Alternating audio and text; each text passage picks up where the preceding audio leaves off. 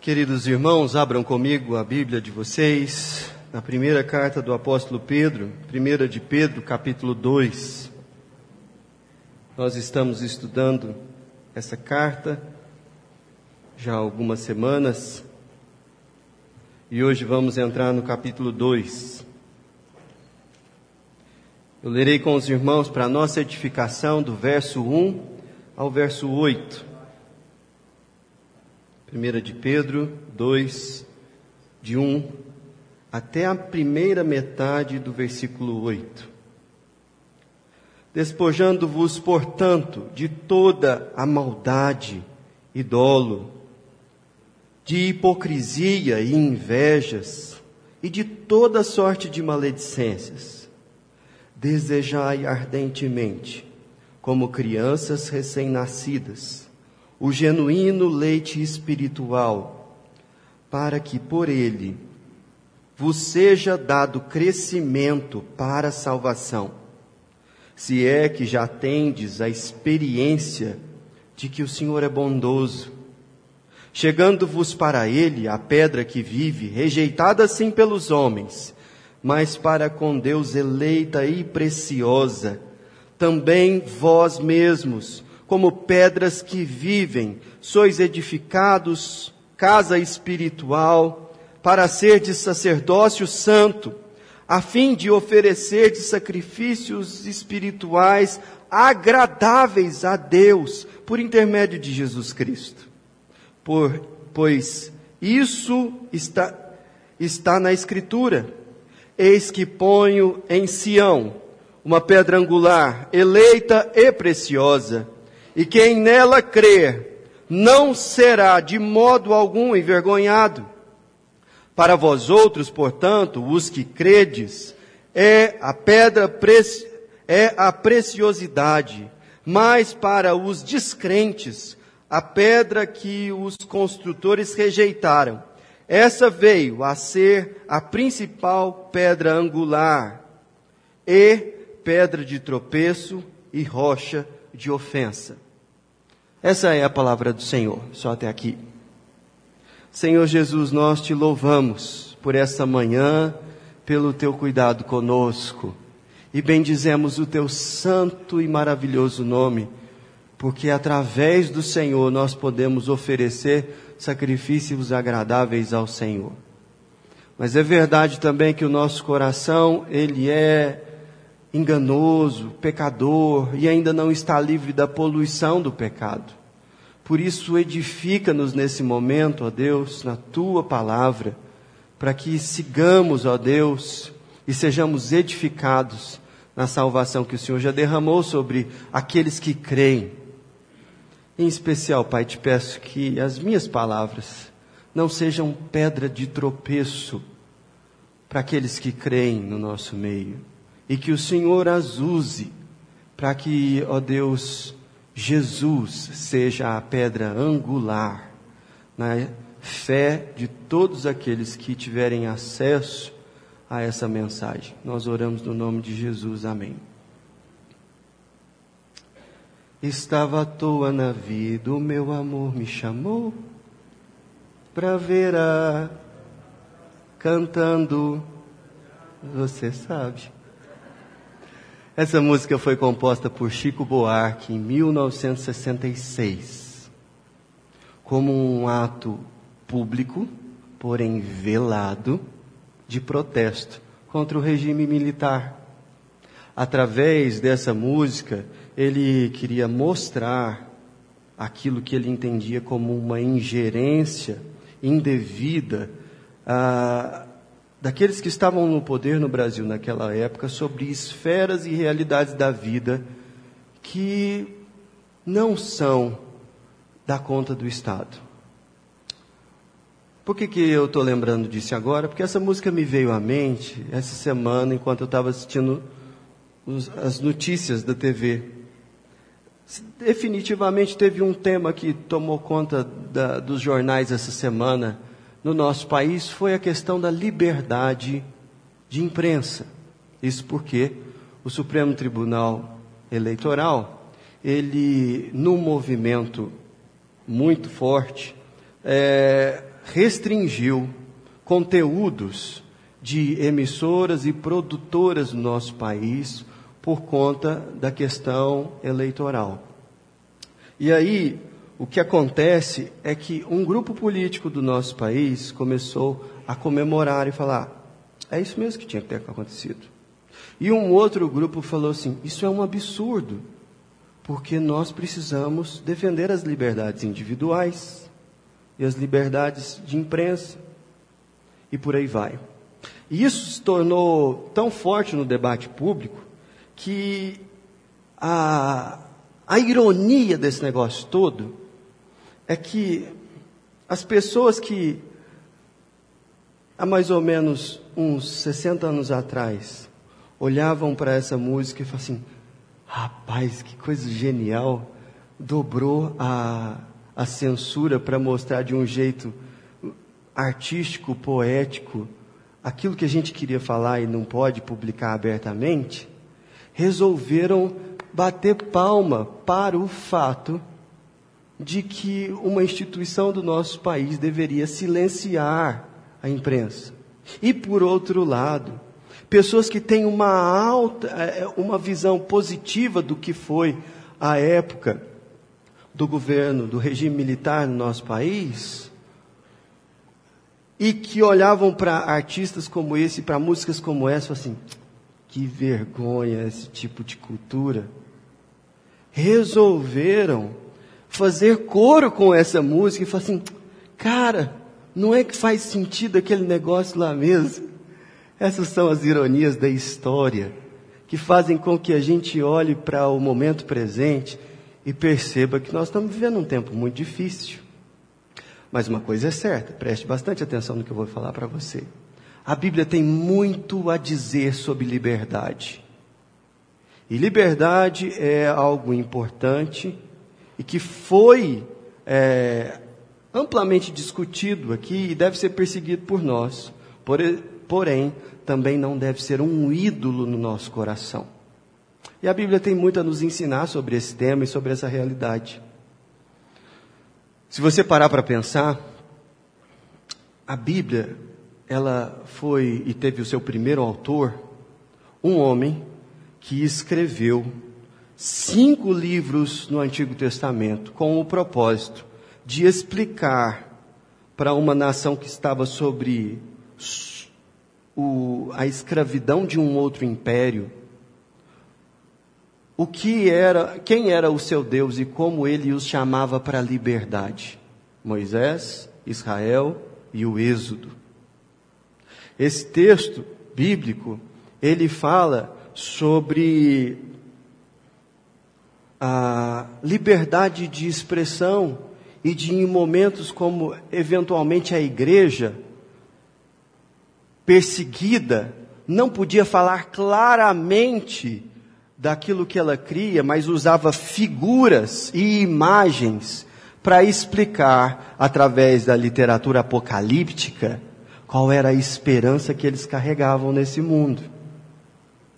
Essa palavra de Deus que está diante de nós, ela coloca o tema liberdade em alto grau de importância naquelas que devem ser as nossas ocupações espirituais, mas não de qualquer jeito.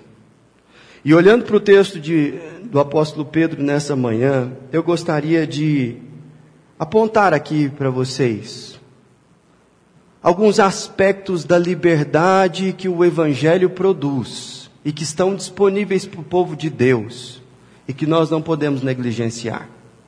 Eu quero falar sobre o objetivo da liberdade, a natureza dessa liberdade e, por fim, como acessá-la, como ter acesso à liberdade que o Evangelho produz. E tudo isso a partir desse texto de 1 Pedro aqui. Ah, dá uma olhada no versículo 1. Olha que coisa interessante. Despojando-vos, portanto, de toda a maldade e dolo, de hipocrisia e de invejas e de toda a sorte de maledicências, o apóstolo continua depois. Ele está dizendo aqui que deve ter uma atitude clara, direta e viva da nossa parte de nos despojarmos de certas atitudes e hábitos. E essa palavra despojar, ela é meio complicada. Na verdade, a, a NVI traduz essa palavra como livrem-se. Trabalhem pela liberdade de vocês a respeito dessas coisas aqui.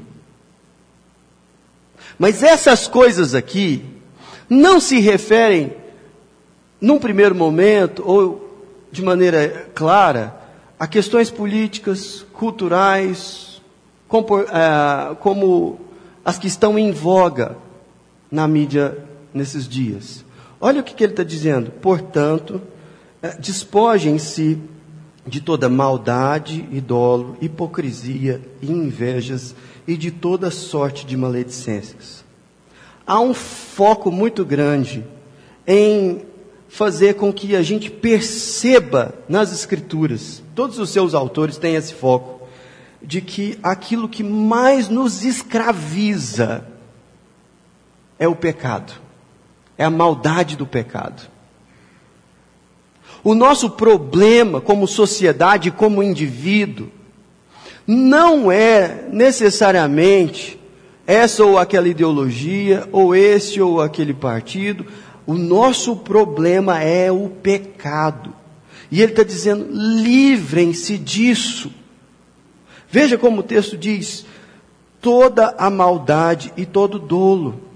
Isso é, toda aquela intenção de prejudicar alguém, ou de fazer algo que não honra a Deus. A palavra pecado, é, ela é apresentada na Bíblia justamente como essa quebra da lei de Deus. E a Bíblia diz que não existe liberdade real se nós formos escravos do pecado. Muita gente acha que liberdade é o poder de falar o que você quiser, de desejar o que der na telha, de ir e vir para onde você achar melhor, na hora que você achar melhor. E é claro que existem implicações sociais da liberdade nesses campos da realidade. Contudo, o que a Bíblia diz é que você pode ter acesso a todas essas coisas e ainda ser preso e ainda ser escravo, e ainda estar sob correntes que te amarram de tal maneira que você tem liberdade para falar o que você quiser, pode ter, mas quando você abre a boca, é maldade. Quando você vai dizer alguma coisa, é mentira. Quando você julga os motivos do coração que levam você a se manifestar publicamente, em algum aspecto, em relação a algumas pessoas, a dolo. E isso é complicado. Muito complicado. Porque nós podemos tratar esse tema, liberdade, como se ele fosse uma, uma questão meramente social. E ela tem implicações sociais. Contudo, o que a Bíblia nos ensina é que a verdadeira liberdade, ela não começa na sociedade, ela começa no mundo espiritual. E ela diz respeito ao combate do pecado e à ausência do pecado na vida da gente. Meus irmãos, nós não podemos tratar isso como se fosse uma coisa pequena é, na nossa vida, porque aquilo que realmente muda o curso da nossa história, são aquelas decisões que a gente não toma com base em atitudes pecaminosas. Aquilo que muda a história da nossa família é quando o poder destrutivo do pecado, seja ele na área da maledicência, na área da sexualidade, na área da idolatria, na administração financeira, seja onde for, o pecado vai tendo menos lugar e peso no jeito que a gente vive a vida. E você pode ser uma pessoa muito, muito engajada na defesa de uma sociedade mais livre, o que é importante e nós aprendemos que deve ser o nosso trabalho a partir daquilo que a gente aprende nas Escrituras. Contudo, não fará sentido nenhum, nenhum, se você continuar escravo do pecado. Porque o que você tanto deseja na sociedade e na sua vida não será alcançado, não por causa de uma questão ideológica, mas por uma questão espiritual. E você pode achar que quando ele está dizendo aqui, ele está falando assim, não, então o que a gente tem que fazer é disciplinadamente buscar obedecer à lei de Deus em todos os aspectos para que a partir da nossa obediência nós sejamos salvos do pecado. Está certo só em parte. Porque a sequência do texto mostra para nós que nós não temos a capacidade de por nós mesmos nos livrarmos do pecado. Uma, uma realidade que todo mundo aqui testemunha no coração. Se não veja você o versículo 2.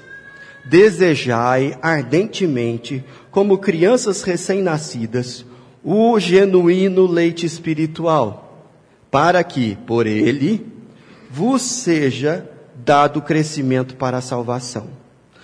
Aqui o apóstolo Pedro, ele começa a levar a discussão dessa coisa de nós estarmos livres da maldade, não por campo da, das atitudes externas que podem ser avaliadas em obediência ou desobediência, mas por campo do desejo, da intenção do coração, da vontade. E ele está dizendo para a igreja: desejai ardentemente, como crianças recém-nascidas, o verdadeiro alimento espiritual. Em outras passagens, a Bíblia nos, em Hebreus, por exemplo, a Bíblia nos adverte a crescermos na fé e não ficarmos simplesmente com o, o leite como um alimento elementar, mas assim como uma criança sai da primeira infância e vai se desenvolvendo e vai crescendo o seu repertório de alimentação, ah, aquele texto de Hebreus diz: vocês devem amadurecer para não ficar somente tratando de coisas elementares ou iniciais. Mas o que esse texto aqui está dizendo não é que a gente tem que beber leite para o resto da vida na realidade espiritual. É que nós precisamos de um genuíno alimento para que a gente possa crescer, para que a gente possa se desenvolver na fé. E esse alimento ele vai começar a trabalhar não somente no nosso comportamento, mas nos nossos desejos. Desejos. E aqui que eu gostaria de trabalhar um pouquinho mais com você. Porque, olha que interessante. Se é verdade que o objetivo de toda liberdade que é apresentada na Bíblia é, em última análise, nos libertar do pecado, nós aprendemos com a palavra de Deus também que a natureza dessa liberdade que a Bíblia nos ensina é não somente comportamental, mas ela também tem uma natureza volitiva, isso é, mexe com seus desejos, com aquilo que você ama, com aquilo que você anseia. Aí nós estamos num grande problema, sabe por quê? Se você for bem sincero com você, com você mesmo, perceberá que, apesar de você saber de muita coisa boa que é o melhor para você, eventualmente você se rende a desejos que não fazem sentido e que levam você a pecar. É mais ou menos aquela, aquela realidade do professor de educação física que é sedentário, do sujeito que é pneumologista, mas fuma, do sujeito que é pastor, mas não tem uma vida devocional. A gente sabe coisas com a mente, mas a nossa vontade muitas vezes é sequestrada por um desejo carnal. E você pode aprender muita coisa e ainda ser refém dessa natureza pecaminosa.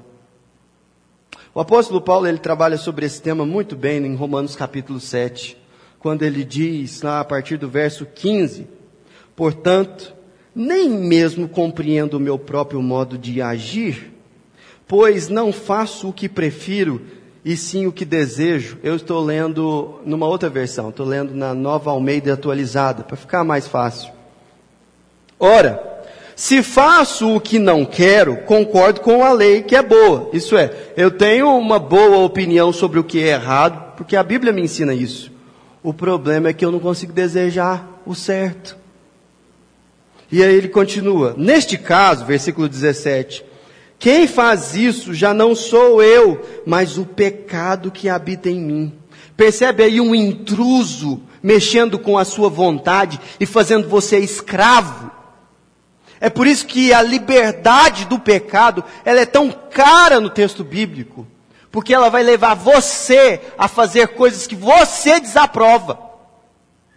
Mas o texto continua, versículo ah, 18. Porque eu sei que em mim, isso é, na minha carne ou na minha vontade, não habita bem nenhum, pois o querer o bem está em mim, mas o realizá-lo não. E aqui ele diz: olha, até tenho uma vontade de obedecer, mas quando eu vou fazer, eu não parece que não tenho forças.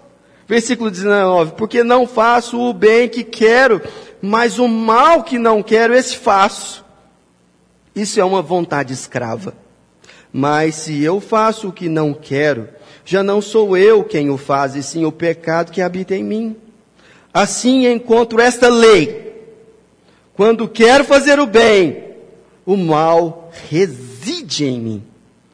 Porque, segundo o homem interior, tenho prazer na lei de Deus. Então ele está falando que tem uma vontade nele que é positiva. E ele reconhece que ela está lá. Versículo 23: Mas vejo nos meus membros outra lei, que guerreando contra a lei da minha mente, me faz prisioneiro. E aqui está a questão de como a, o pecado nos nos agarra, ele nos aprisiona da lei do pecado que está em meus membros. Qual é a reação de Paulo diante dessa situação? Miserável homem que sou, quem me livrará do corpo dessa morte? Percebe que quando a gente vai falar sobre liberdade de um jeito realmente espiritual, a gente se depara com o fato de que até mesmo sabendo daquilo que é certo, tantas e tantas vezes nós somos incapazes de fazê-lo, porque a nossa vontade é escrava do pecado. E isso gera uma cisão na mente terrível, devastadora, doentia. Terrível coisa é olhar para si mesmo e se ver escravo de algo que você reprova, de algo que você sabe que está destruindo a sua família, de algo que você sabe que está destruindo seus estudos e está fazendo com que o seu rendimento vá lá embaixo, de algo que está fazendo com que a sua carreira profissional, que há algum tempo atrás era muito promissora, está numa decadência vertiginosa, justamente porque o seu querer é corrompido. E você pode lutar muito para ter liberdade no ambiente civil de fazer tudo o que você quiser. E pasmem, você pode até conseguir. E ainda assim você vai ser escravo de si mesmo, de sua própria vontade. E às vezes a gente tem uma, uma visão um pouco empobrecida do que significa amar a Deus e segui-lo. Mas eu quero lembrar você do Salmo 1, quando ele está iniciando o saltério, Davi ele diz: Bem-aventurado o homem que não anda no conselho dos ímpios, não se detém no caminho dos pecadores, nem se assenta à roda dos escarnecedores. Perceba aí o contraste entre justiça e impiedade. Mas a raiz dessa justiça não está numa moralidade pessoal de alto padrão. está no prazer no lugar certo. E onde que está o prazer dele? Continue a leitura do texto. Antes, o seu prazer está na lei do Senhor.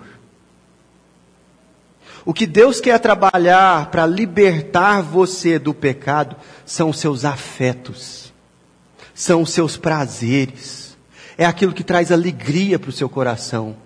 Porque você é alguém que se alegra com a iniquidade, com a calúnia sobre outras pessoas. Você tem prazer quando seus inimigos são difamados. Essa é a questão. Como a gente pode ter prazer com algo tão sujo e baixo? Está entendendo?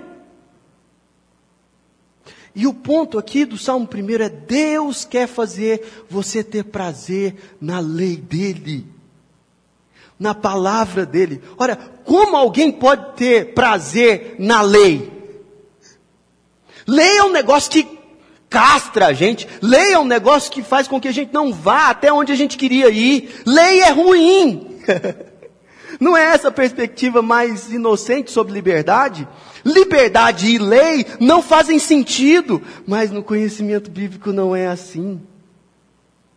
Assim como um peixe não é mais livre fora da água, por exemplo, nesse ambiente aqui, um peixe poderia ser soltado aqui e largado aqui e falar assim: não, esse peixe é mais livre porque ele tem condições de não ficar só na água, ele fica aqui. Daqui a pouquinho ele está morto. Você não é mais livre fora da atmosfera da Terra. Só porque você conseguiu sair da atmosfera, isso não faz você mais livre. O mundo que Deus criou tem estruturas que sustentam a beleza, a virtude e aquilo que a gente mais ama. Mas quando a gente se volta contra a lei de Deus, a gente está trabalhando contra a nossa própria liberdade. E essa revolta contra a lei de Deus se chama pecado. E é por isso que o centro da liberdade humana está em desejar, desejar a lei de Deus.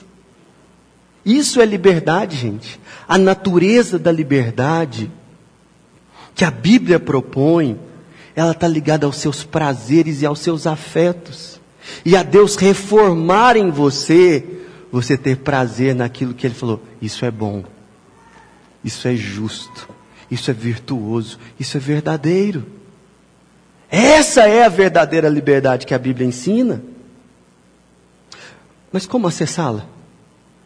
Como ter acesso a isso? Será isso fruto de disciplinas pessoais?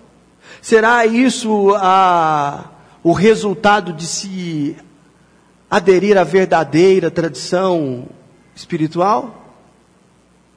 O que o apóstolo Pedro diz, depois de falar que a gente tem que estar livre da ação do pecado e de que o nosso desejo tem que ser calibrado para a verdade, para a lei de Deus, ele diz: só Jesus pode fazer isso com você.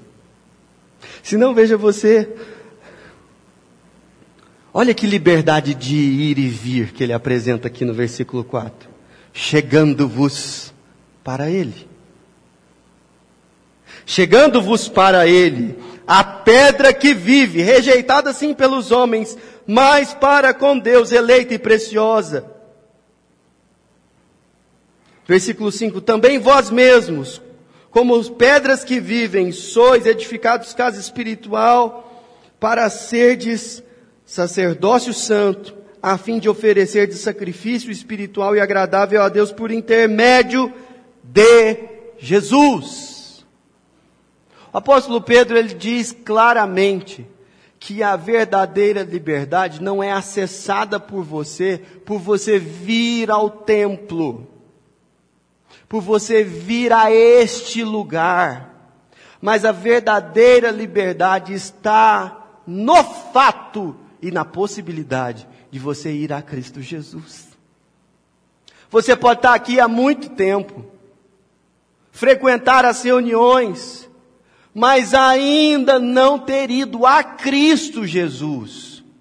Você pode ser um membro tradicional desse lugar, sua família pode estar aqui há muito tempo, Contudo, você não tem prazer na lei de Deus. você vive uma vida em que as pessoas que estão aqui, elas acham que você é uma pessoa piedosa, mas o seu comportamento fora desse lugar não corresponde com a lei de Deus.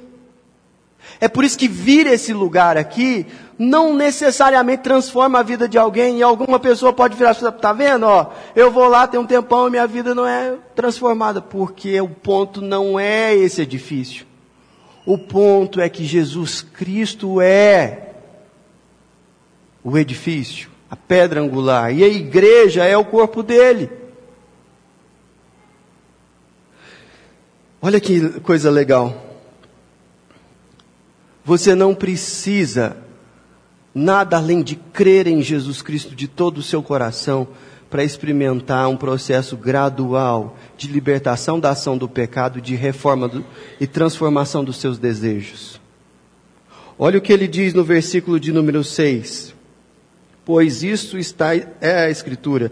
Eis que ponho em Sião uma pedra angular, eleita e preciosa, e quem nela crer não será de modo algum envergonhado. Crer em Jesus Cristo. Esse é o início de toda libertação espiritual, seja no indivíduo, seja quando esses muitos indivíduos moram numa nação, essa nação encontra liberdade, liberdade, libertação. É por isso, meus irmãos, que nós precisamos cada vez mais nos apegar ao Evangelho de Jesus como o conteúdo da mensagem da igreja. Só a igreja do Senhor Jesus Cristo tem esse Evangelho no sentido de que nós cremos naquilo que realmente é a fonte de toda bênção e virtude, o Senhor Jesus. Eu gostaria de encerrar essa nossa reflexão apontando para alguns grupos específicos e aplicando essa palavra a essas pessoas. Nós vivemos uma semana muito conturbada e tudo indica que a próxima semana vai ser mais difícil ainda, porque no próximo domingo é o segundo turno das eleições. Eu queria dizer a você que está engajado na campanha desse ou daquele candidato, que você se ocupe nessa semana especialmente, especialmente,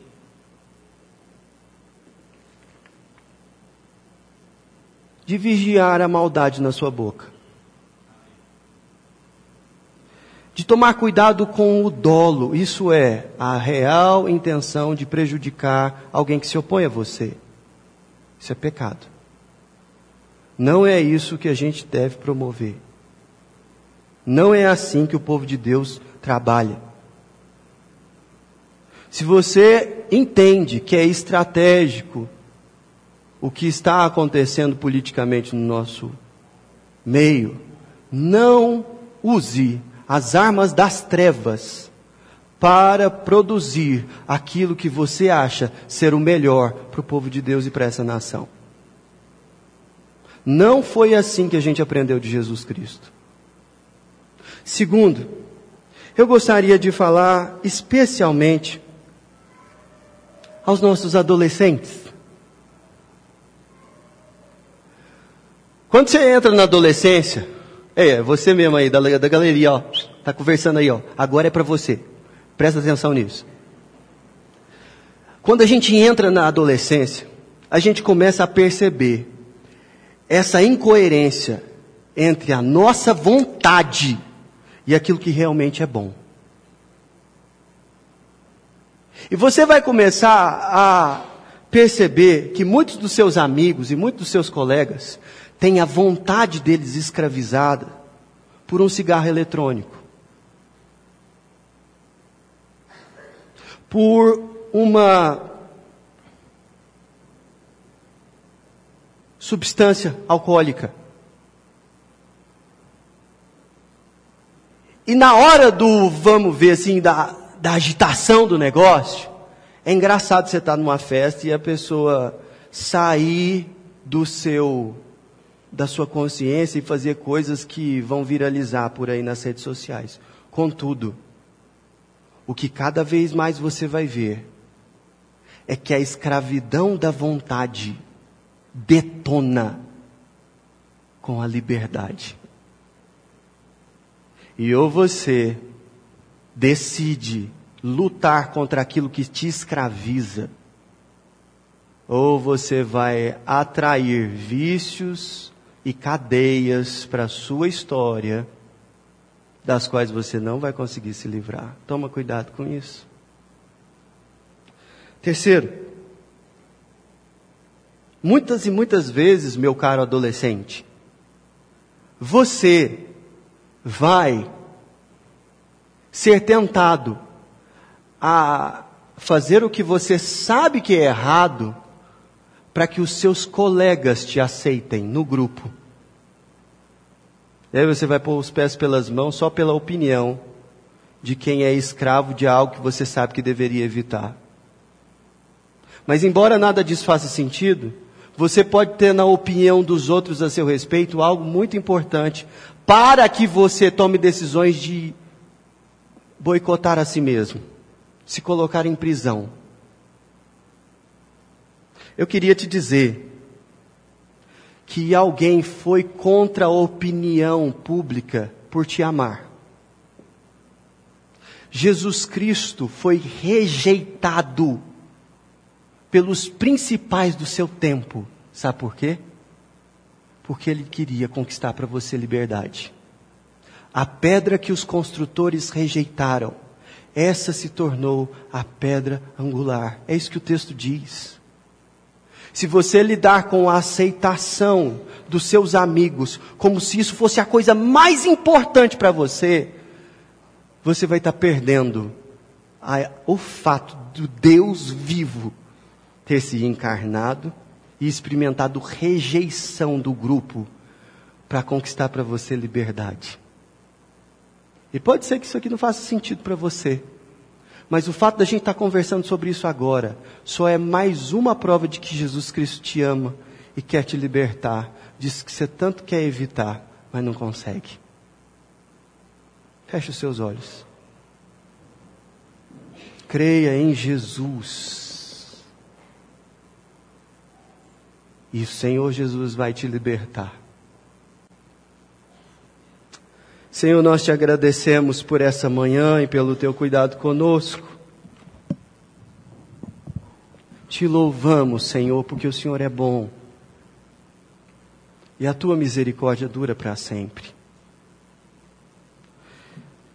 E é verdade, Senhor, que a escravidão é um problema que a censura é um mal que nós devemos evitar.